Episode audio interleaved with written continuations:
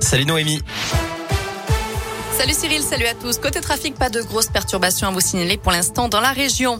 À la une, prouvez que vous êtes avec nous et que vous n'allez pas nous laisser tomber. Ce sont les mots de Volodymyr Zelensky face au Parlement européen. Le président ukrainien réclame une intégration sans délai de son pays à l'UE.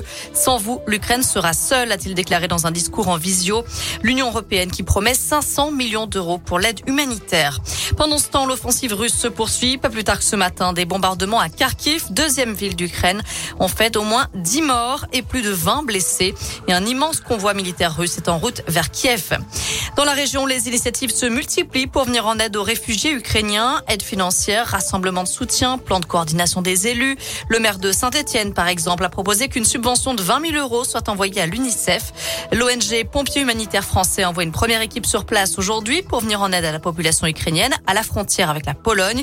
Le Secours populaire du Puy-de-Dôme a lancé un appel aux dons financiers et des collectes de matériel ou de médicaments ont été lancés dans plusieurs communes d'Auvergne-Rhône-Alpes. Vous retrouverez le détail de toutes ces initiatives sur l'appli Radescoop et radescoop.com.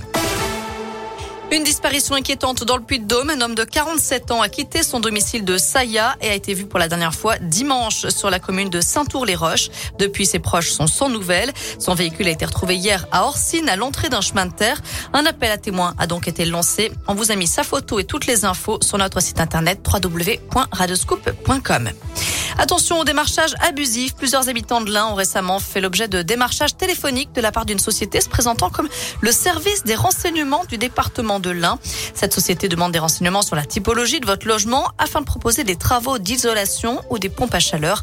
Le département n'est pas à l'origine de ces appels. Dans le reste de l'actu en France, pas mal de changements en ce 1er mars. Les prix de certains paquets de cigarettes augmentent de 10 centimes d'euros. Les cantines et les restaurants sont maintenant obligés d'indiquer l'origine de toutes les viandes proposées. Et le contrat engagement jeune entre en vigueur. Il concerne les jeunes âgés de 16 à 25 ans, sans formation ni emploi, avec le versement d'une allocation allant jusqu'à 500 euros par mois en échange d'une formation ou d'un accompagnement. Et enfin, les pensions alimentaires seront automatiquement prélevées par la CAF et reversées aux parents qui a la charge des enfants.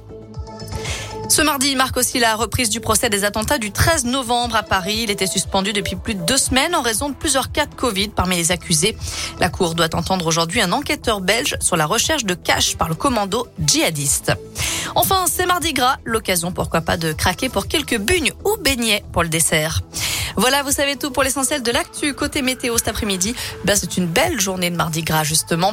Du soleil, du ciel bleu, des températures qui grimpent encore jusqu'à 13 degrés pour les maximales dans la région. Profitez-en parce que malheureusement, à partir de demain, ça va se gâter. C'est les nuages qui reviennent, voire même peut-être quelques averses. Merci Noémie.